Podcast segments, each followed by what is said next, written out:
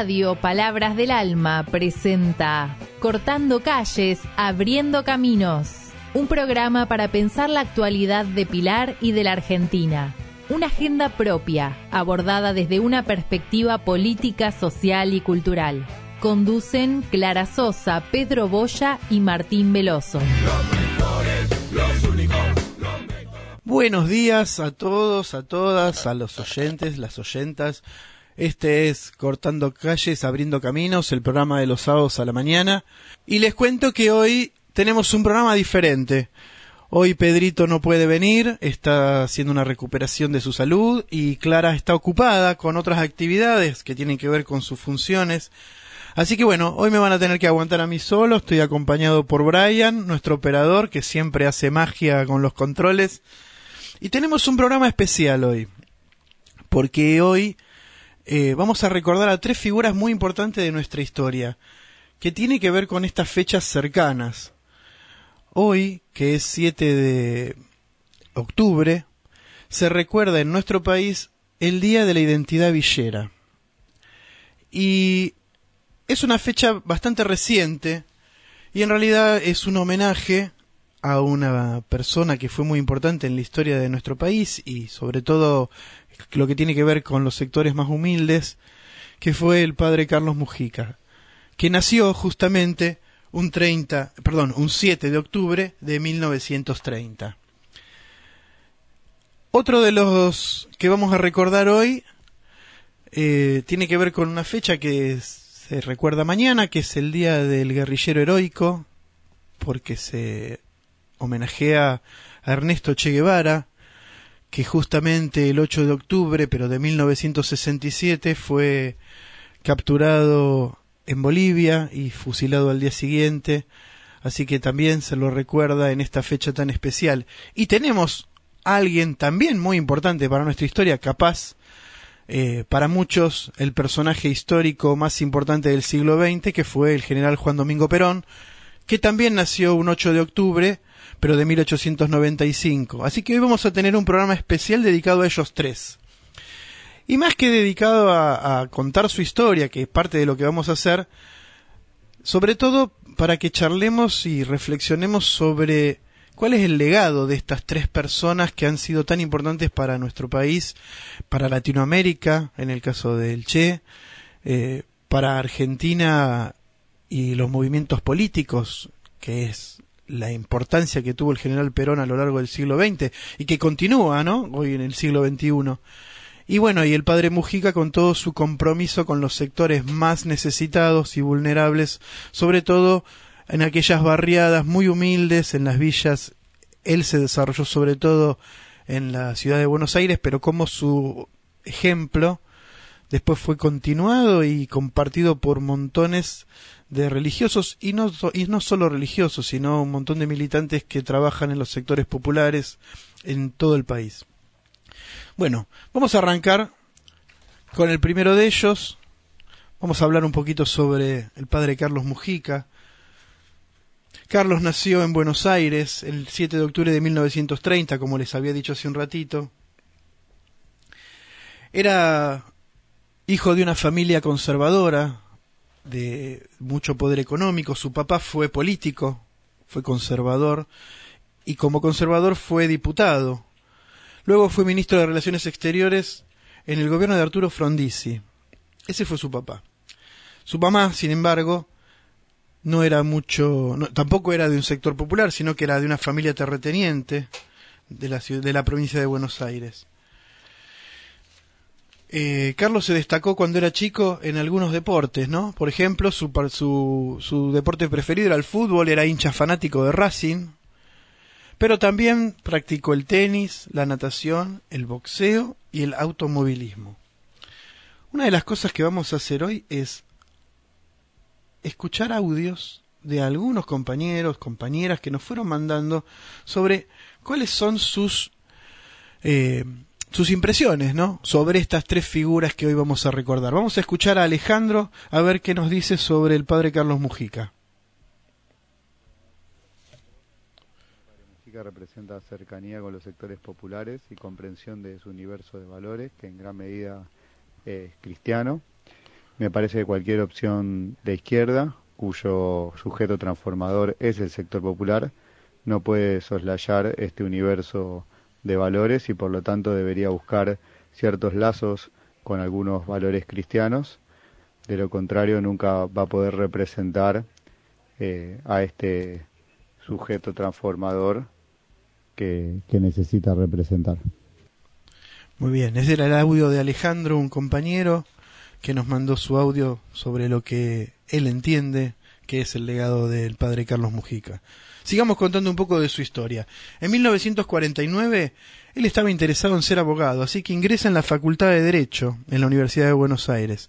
Sin embargo, es uno de los estudios que abandona. Algunos poquitos años después, en 1952, cuando estaba cursando el tercer año de esta carrera, decide cambiar y ingresa en 1952 en el Seminario Metropolitano de la Ciudad de Buenos Aires. Siendo ya seminarista a fines de 1954, empieza a colaborar con el padre Juan José Iriarte en las misiones en los conventillos y en casas de la parroquia Santa Rosa de Lima que estaba en la zona sur de la ciudad de Buenos Aires. Como nosotros sabemos, la zona sur de la ciudad de Buenos Aires sigue siendo aún hoy la zona más castigada y la más olvidada por los gobiernos de la ciudad de Buenos Aires. En 1955 realiza una primera misión al Chaco santafesino, en donde toma contacto, según sus propios dichos, por primera vez en serio con el dolor de los pobres. Tenemos otro audio. Vamos a escuchar a Pablo, a ver qué nos dice sobre el padre Mujica. Bueno, eh, lo primero que conocí del padre Mujica es su famosa, legendaria oración, esa donde pide perdón por sus privilegios cotidianos de, de burgués, donde dice, perdón porque yo puedo hacer huelga de hambre y ellos no, porque nadie puede hacer huelga con su propio hambre. Eh, y después le pide al Señor, eh, quiero quererlos por ellos, sino por mí, quiero morir por ellos, ayúdame a vivir para ellos. ¿sí? Eh, nada, como yo, esta cosa de, hombre que venía de una clase social muy acomodada y de pronto se, se abaja, se anonada, eh, pero para emancipar a esos a los que está sirviendo.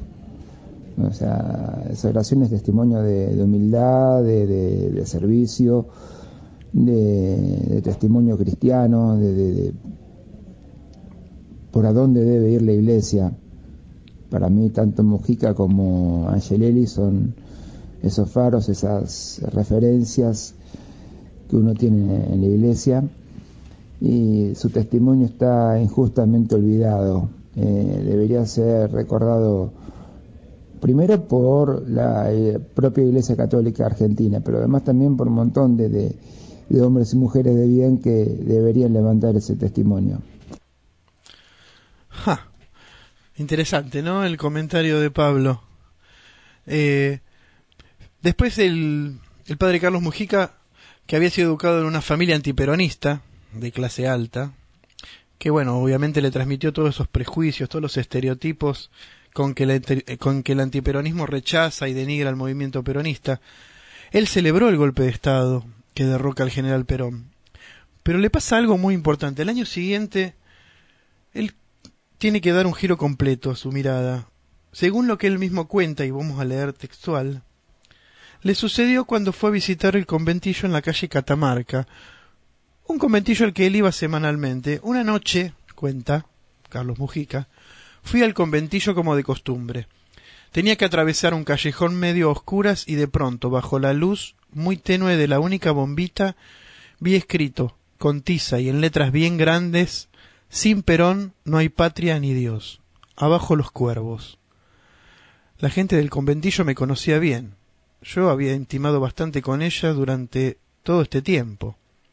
Sin embargo, para mí, lo que vi escrito fue un golpe. Esa noche fue el otro momento decisivo en mi vida. En la casa encontré a la gente aplastada, con una gran tristeza. Yo era un miembro de la iglesia, y ellos le atribuían a la Iglesia parte de la responsabilidad por la caída de Perón. Cuando salí a la calle aspiré en el barrio la tristeza. La gente humilde estaba de duelo por la caída de Perón. Y la gente humilde estaba de duelo. y si la gente humilde estaba de duelo, entonces yo estaba descolocado, porque yo estaba en la vereda de enfrente. En la medida en que descubrí en el Evangelio que la iglesia es de todos, pero ante todo es de los pobres, como decía Juan 23, y que Cristo evangeliza a todos sin distinción de personas, pero sí con distinción de grupos, y prefiere a los de su propia condición, condición, es decir, a los pobres, empecé a mirar las cosas desde otro punto de vista. Esto es lo que decía el padre Mujica. Fue ordenado sacerdote el 20 de diciembre de 1959 y luego de su ordenación, durante un año, su trabajo pastoral fue en la diócesis de Reconquista, también en el Chaco.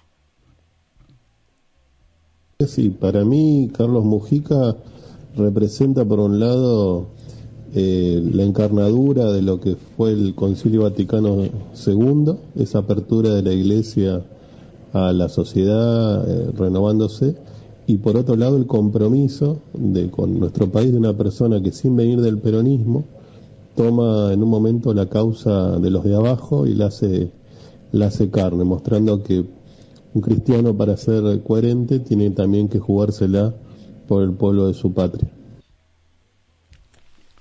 Bueno, ese fue David, también un compañero, militante de los sectores populares y de la política.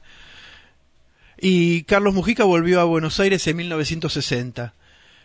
Y acá empieza por ahí su etapa más conocida, ¿no? En 1961 lo designan capellán en una escuela religiosa que estaba ahí lindera a la Villa 31.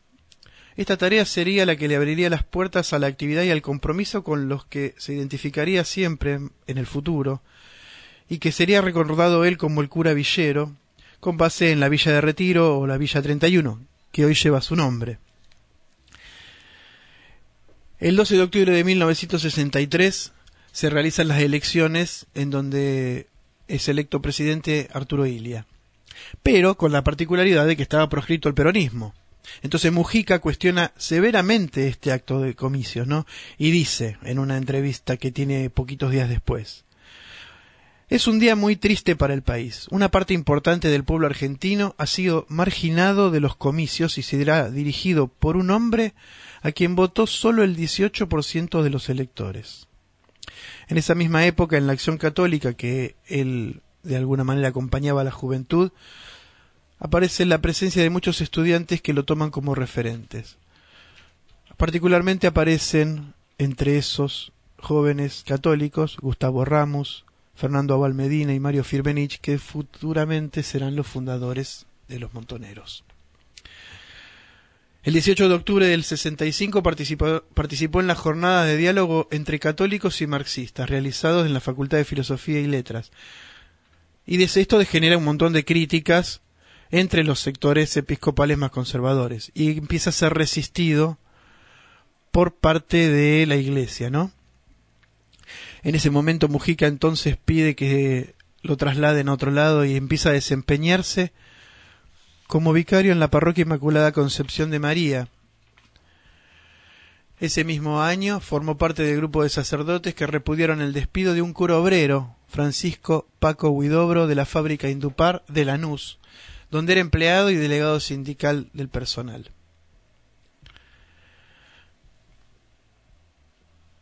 El Concilio Vaticano II en octubre de 19, entre octubre del 62 y diciembre del 65 se desarrolla en Roma, bajo el liderazgo del Papa Juan XXIII y después Pablo VI. Este concilio busca sacar a la Iglesia Católica del estado de virtual aislamiento respecto de la época y vincularla con los problemas y transformaciones los problemas, las transformaciones y las injusticias que atravesaba el mundo.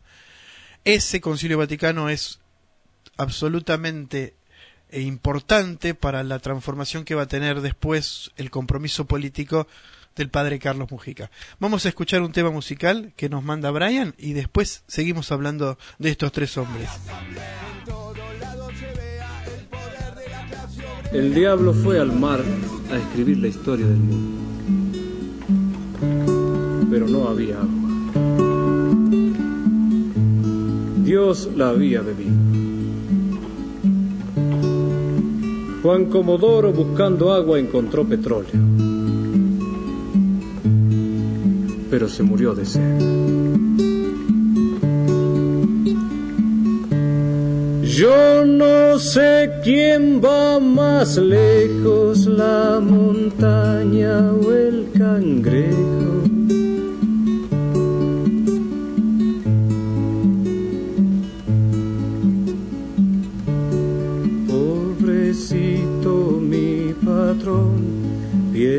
Piensa que el pobre soy yo.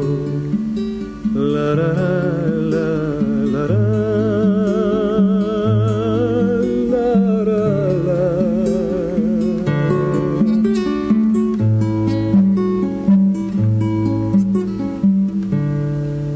¿Quién sabe si el apoyarse es mejor que el deslizarse?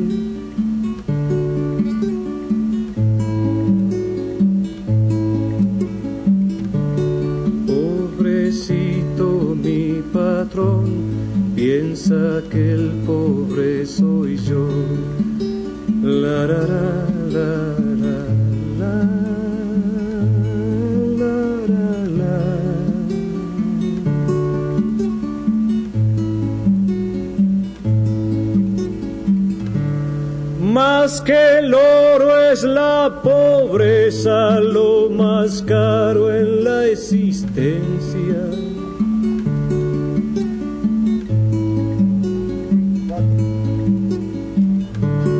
Pobrecito mi patrón, piensa que el pobre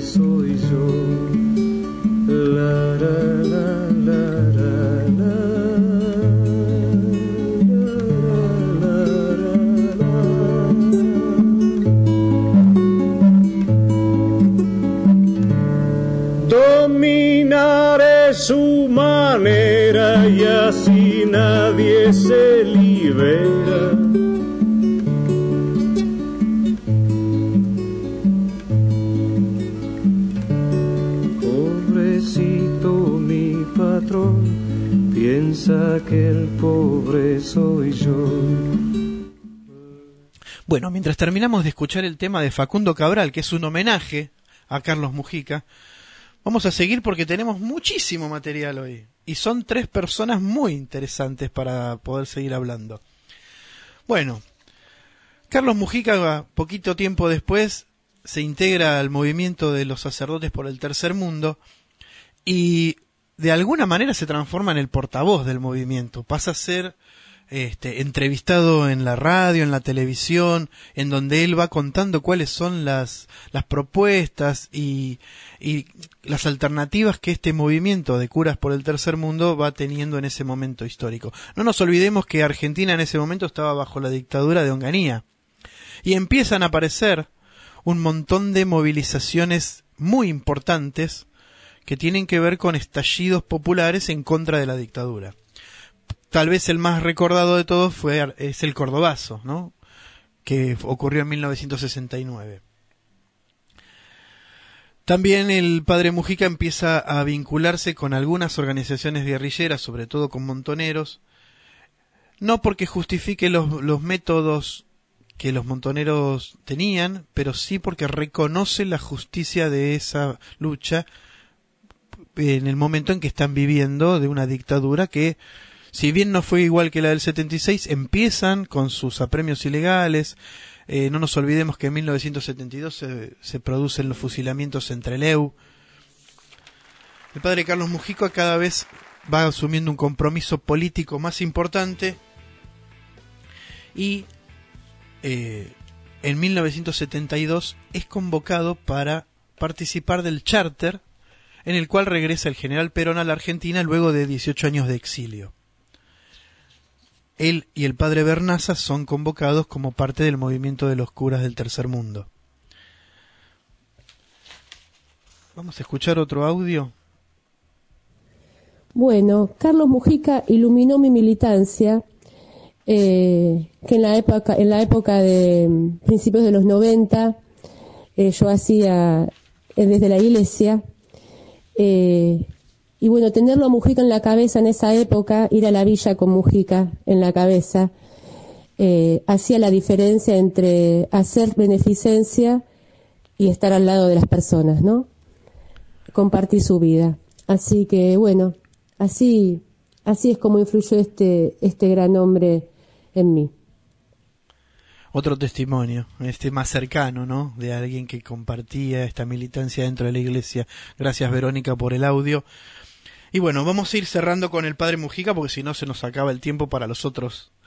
Queríamos mandar un saludo importante. Pablo, uno de los que nos mandó audio, nos pidió que le mandáramos saludos al Padre Charlie Olivero, compañero de él en el seminario en algún momento, y que de algún modo transita estos mismos pasos del padre Mujica.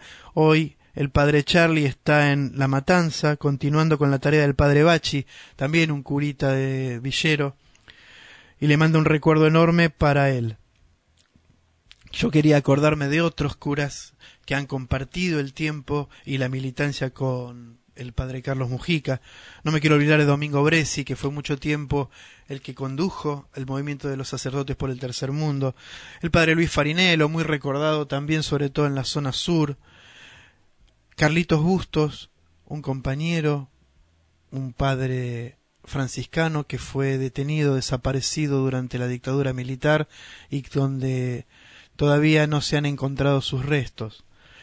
Y no nos queremos olvidar de los curas de que hoy siguen ese camino, por ahí los más representativos, los que salen más en la televisión, en la radio, el padre Paco Oliveira, el padre Pepe de la Serna, que son quienes hoy continúan con este legado de Carlos.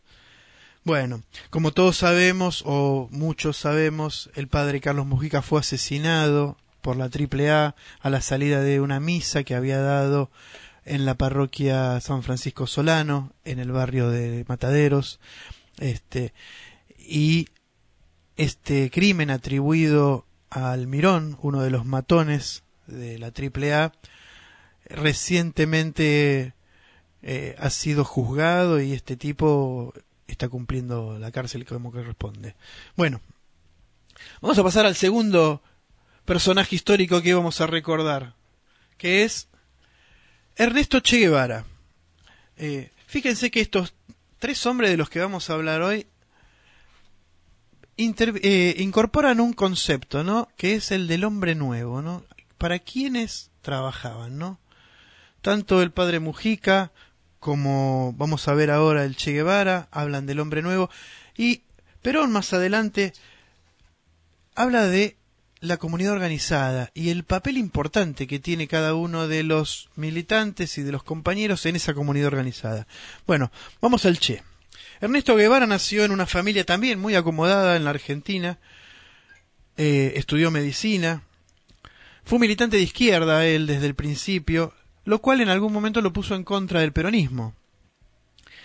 En 1953 viajó por Latinoamérica por Perú, Ecuador, Venezuela, Guatemala, y él descubre en ese viaje la miseria que había en Hispanoamérica, ¿no? Y cómo el imperialismo norteamericano era muchas veces el culpable de esas condiciones paupérrimas en que vivía el pueblo latinoamericano.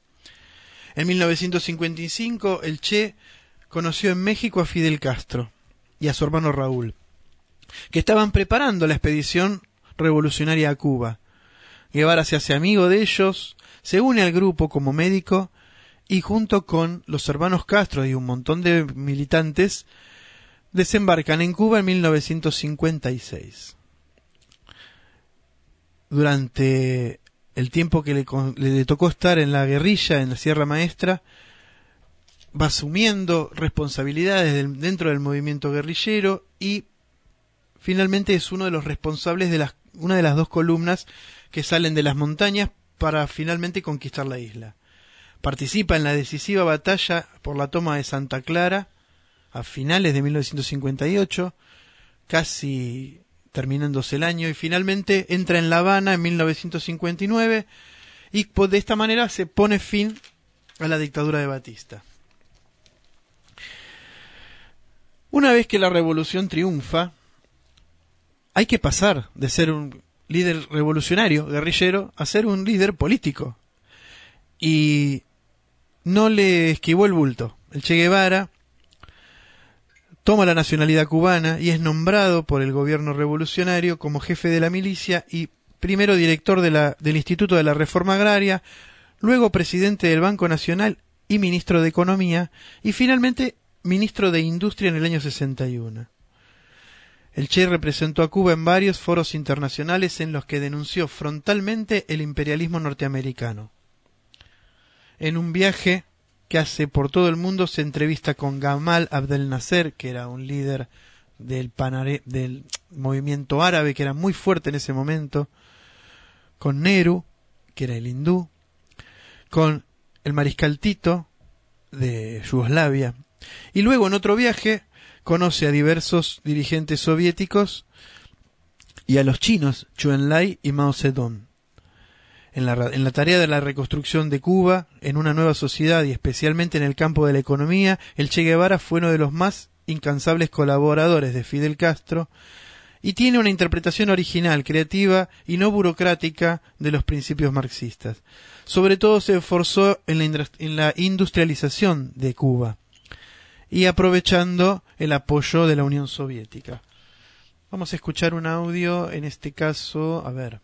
Denme un segundito. David, que nos va a contar sobre el Che.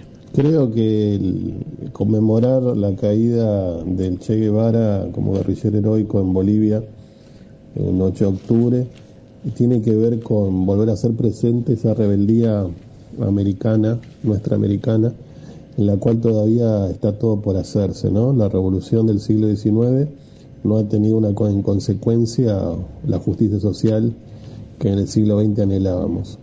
Y, como peronista debo recordar que cuando el general se entera del asesinato del Che, expresó que había caído uno de los nuestros, tal vez el mejor.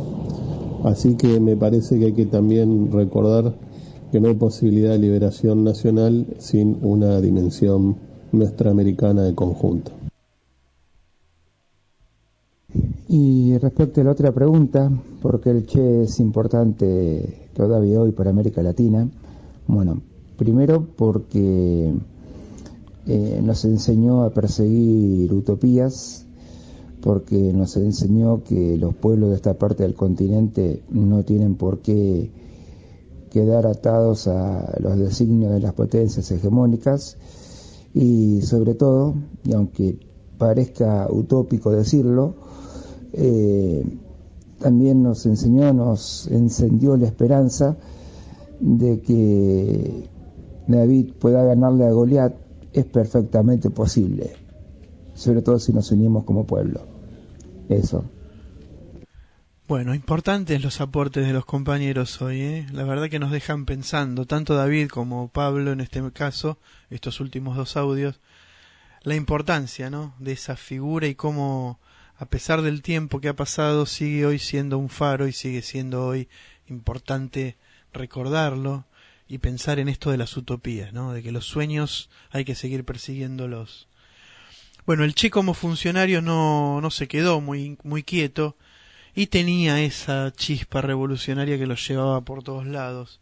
En 1965 viaja al Congo para apoyar el movimiento revolucionario que se estaba dando en ese momento convencido de que solo la acción insurreccional, armada y además con esta mirada internacional, era lo único eficaz contra el imperialismo. Más adelante es relevado ya en los cargos del Estado cubano y el Che vuelve a Iberoamérica y en este caso, en 1966, para lanzar una revolución que esperaba que fuese continental y elige Bolivia, país que lo elige como centro de operaciones para instalar ahí una guerrilla que pudiera irradiar su influencia para Argentina, Chile, Perú, Brasil, tal vez Paraguay. Pero la acción no prendió en las masas bolivianas.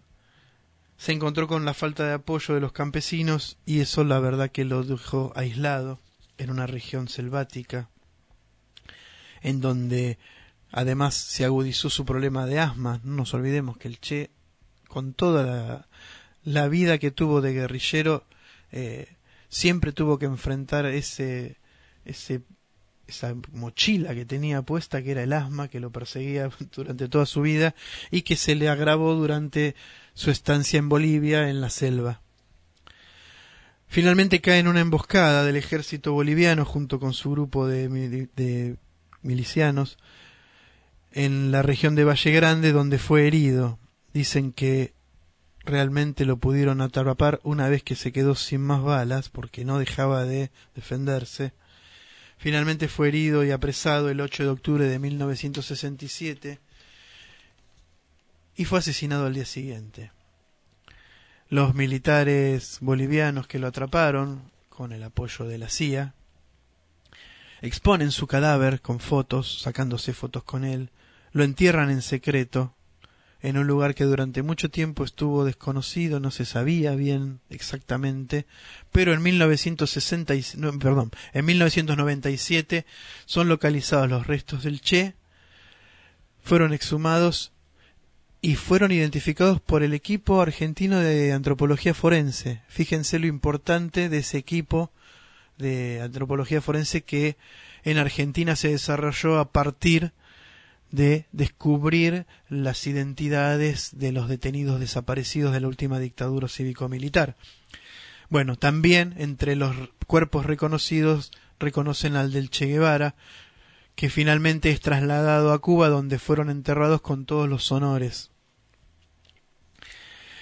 El Che Guevara, además de ser un revolucionario, fue un ideólogo, fue un teórico de la guerrilla, de la lucha armada, y mucho de lo que él pensó eh, lo dejó plasmado en sus escritos, muchos de los cuales aún continúan inéditos. Vamos a terminar esta parte sobre el Che leyendo algo que escribió un gran escritor uruguayo, Eduardo Galeano, que está fechado en 1967, Higueras. Dice así, campanadas por él. ¿Ha muerto en 1967 en Bolivia porque se equivocó de hora y de lugar, de ritmo y de manera? ¿O ha muerto nunca, en ninguna parte, porque no se equivocó en lo que de veras vale para todas las horas y lugares y ritmos y maneras? Creía que hay que defenderse de las trampas de la codicia, sin bajar jamás la guardia. Cuando era presidente del Banco Nacional de Cuba, firmaba Che los billetes, para burlarse del dinero. Por amor a la gente, despreciaba las cosas. Enfermo está el mundo, creía, donde tener y ser significan lo mismo. No guardó nunca nada para él, ni pidió nunca nada. Vivir es darse, creía. Y se dio. Ese fue Ernesto Che Guevara. Vamos a un tema musical. Vamos a escuchar a León Gieco. Con la memoria. Bueno, con la memoria. Hoy temas y especialmente elegidos por Brian, ¿eh? La memoria, este tema emblemático eh, para ustedes.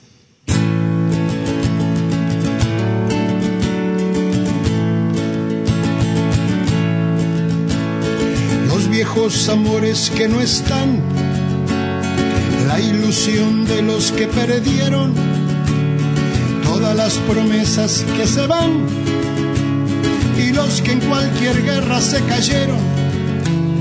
Todo está guardado en la memoria, sueño de la vida y de la historia, el engaño y la complicidad de los genocidas que están sueltos, el indulto y el punto final a las bestias de aquel infierno.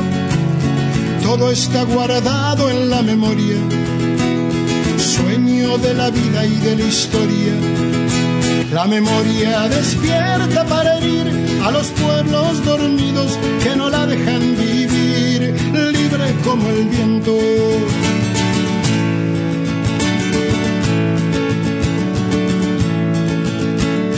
Los desaparecidos que se buscan con el color de sus nacimientos, el hambre y la abundancia que se juntan el maltrato con su mal recuerdo, todo está clavado en la memoria, espina de la vida y de la historia. Dos mil comerían por un año con lo que cuesta un minuto militar. ¿Cuántos dejarían de ser esclavos por el precio de una bomba al mar? Todo está clavado en la memoria, espina de la vida y de la historia. La memoria pincha hasta sangrar a los pueblos que la amarran y no la dejan andar, libre como el viento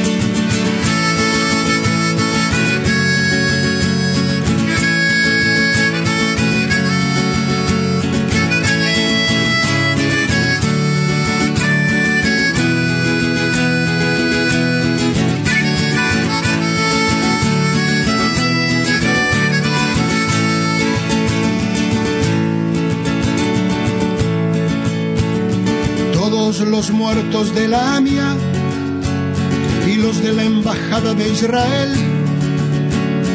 el poder secreto de las armas, la justicia que mira y no ve, todo está escondido en la memoria, refugio de la vida y de la historia. Fue cuando se callaron las iglesias, fue cuando el fútbol se lo comió todo los padres Palotinos y Angelelli dejaron su sangre en el lodo. Todo está escondido en la memoria, refugio de la vida y de la historia. La memoria está ya hasta vencer a los pueblos que la aplastan y que no la dejan ser libre como el viento.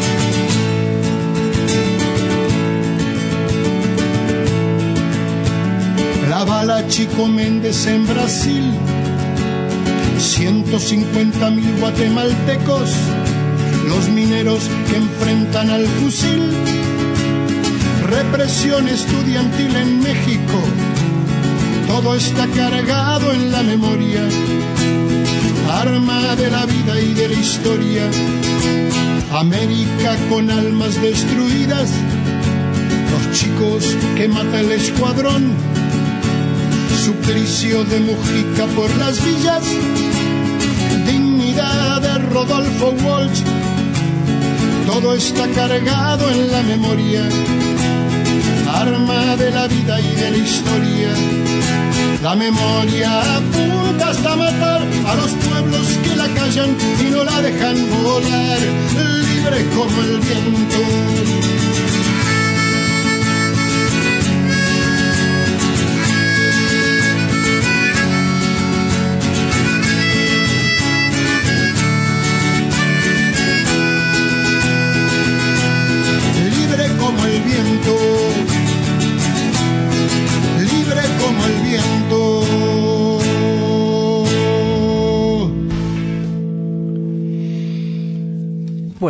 Seguimos en cortando calles, abriendo caminos con este programa especial en solitario. Eh, pero bueno, como ustedes verán, con un montón de aportes de compañeros y compañeras que van acercando también su palabra sobre este tema que hemos preparado hoy, ¿no?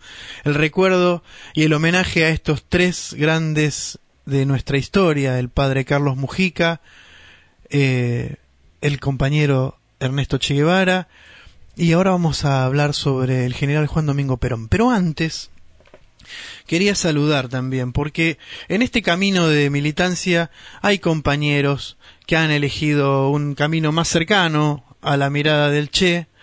Y bueno, quería saludar a los compañeros de la lista violeta del SUTEBA, que son herederos de esa de ese marxismo revolucionario del Che Guevara, en especial a Cristian Poli, secretario general de la CTA de, la Ribera, y también a los compañeros del MTL, Movimiento Territorial de Liberación, que forman parte del Frente Barrial de la CTA y que también levantan aún hoy y para adelante, pensando siempre con la cabeza en el Che. Bueno, vamos a escuchar un audio que nos mandó Clara, porque Clara hoy no pudo venir, pero sí tuvo el tiempo de prepararnos un audio.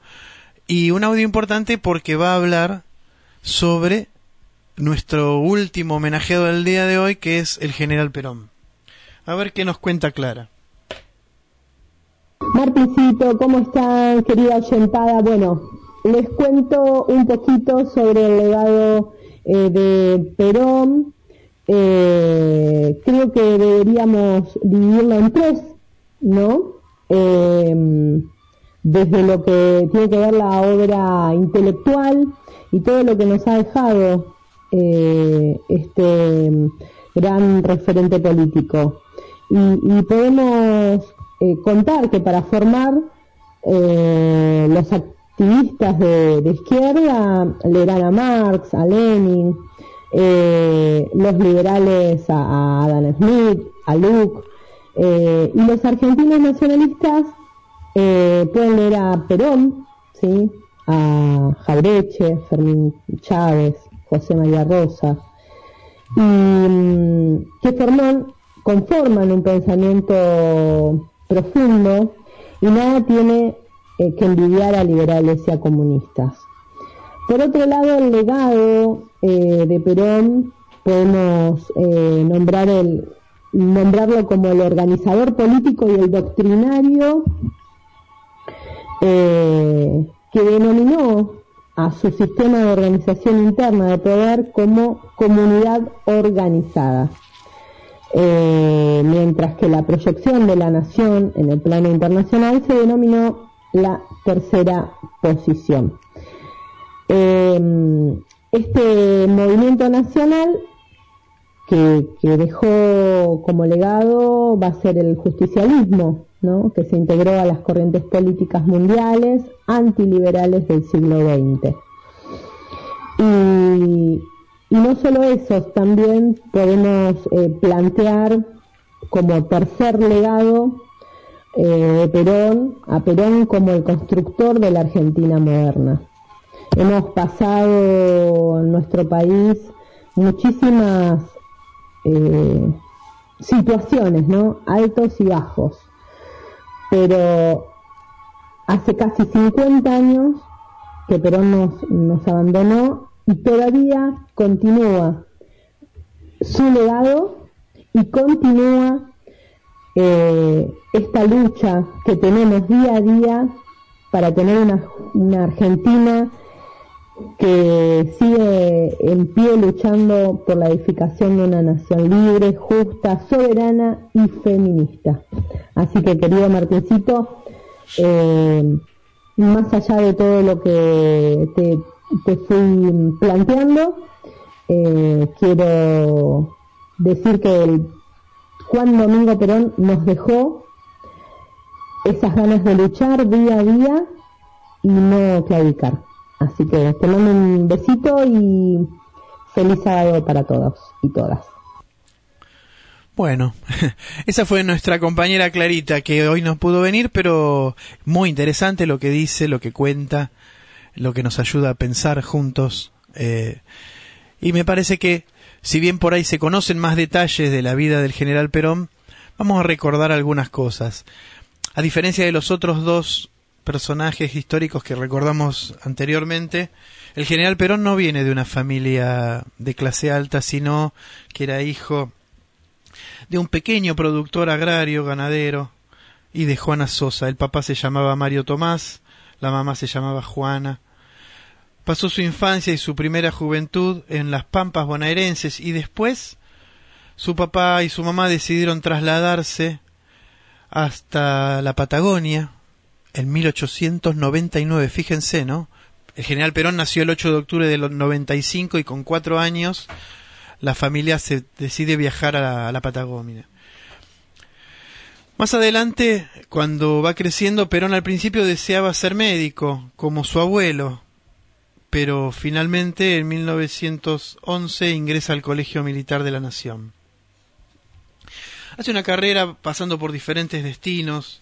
Primero era de infantería, luego estuvo en diferentes eh, lugares designados. Termina yendo a la escuela de montaña, eh, en donde él empieza a publicar también cosas que tienen que ver con la formación militar Un detalle que por ahí muchos no conocen es que el general Perón estuvo casado tres veces. Su primera mujer, que es muy poco conocida, eh, se llamaba Aurelia Tizón y se, se casó con ella en, en 1929. Pero su esposa murió muy joven, eh, en septiembre de 1938. Más adelante él se empieza a interesar más en la política. En 1943 la vida militar empieza a converger con la política que después lo va a absorber totalmente, ¿no? El 4 de junio del 43, Perón participa en la revolución militar que termina con un proceso de fraude y corrupción política que se llamó luego en la historia como la década infame.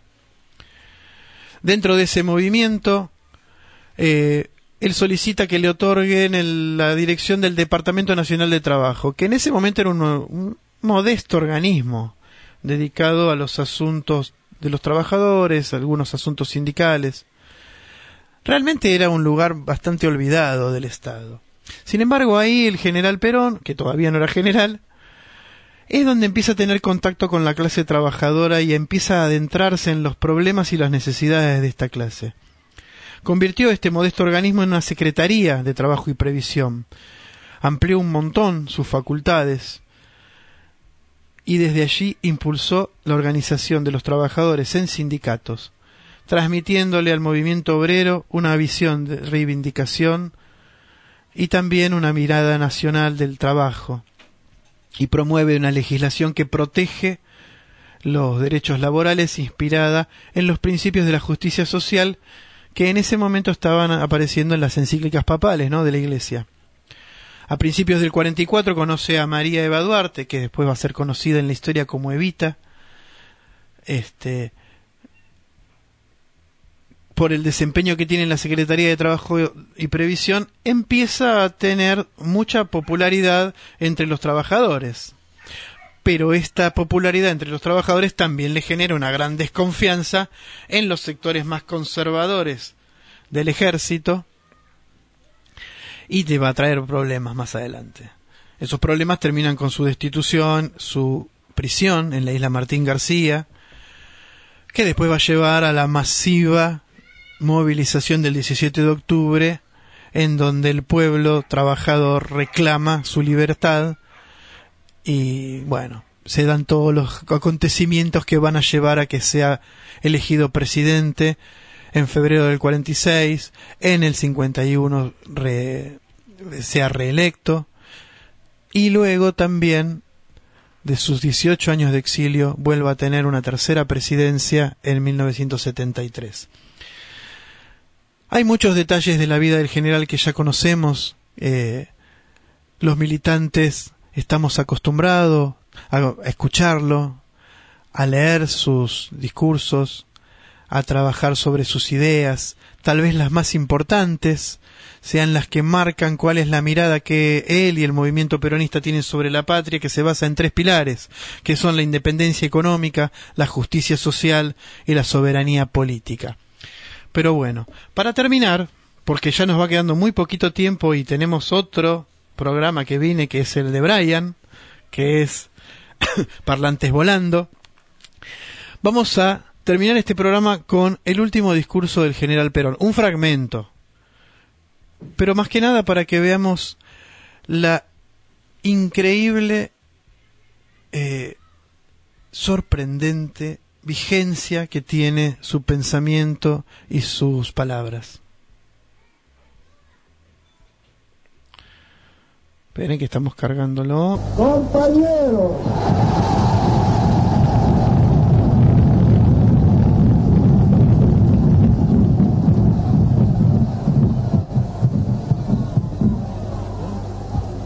retempla para mí el espíritu volver a la presencia de este pueblo que toma en sus manos la responsabilidad de defender la patria. Creo, creo también que ha llegado la hora de que pongamos las cosas en claro.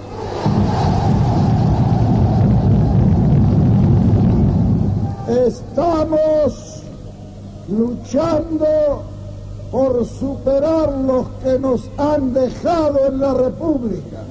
Y en esa lucha no debe faltar un solo argentino que tenga un corazón bien templado. Sabemos, sabemos que tenemos enemigos han comenzado a mostrar sus uñas, pero, pero, pero sabemos también que tenemos a nuestro lado al pueblo y cuando el pueblo se decide a la lucha, suele ser invencible. Mientras, mientras nosotros no descansamos para cumplir la misión que tenemos y responder a esa responsabilidad que el pueblo ha puesto sobre nuestros hombres, hay muchos que pretenden con el engaño o con la violencia. Nosotros, frente al engaño y frente a la violencia, impondremos la verdad, que vale mucho más que eso. Yo, yo llevaré grabada en mi retina este maravilloso espectáculo en que el pueblo trabajador de la de la ciudad de Buenos Aires y de la provincia de Buenos Aires me trae el mensaje que yo necesito. Compañeros, con este agradecimiento quiero hacer llegar a todo el pueblo de la República nuestros deseos de seguir trabajando para reconstruir nuestro país y para liberarlo. Esas, esas consignas que más que mías son del pueblo argentino, nosotros las defenderemos hasta el último aliento. Finalmente, compañeros, les agradezco profundamente el que hayan llegado hasta esta histórica Plaza de Mayo. Yo llevo, llevo en mis oídos la más maravillosa música que para mí es la palabra del pueblo argentino.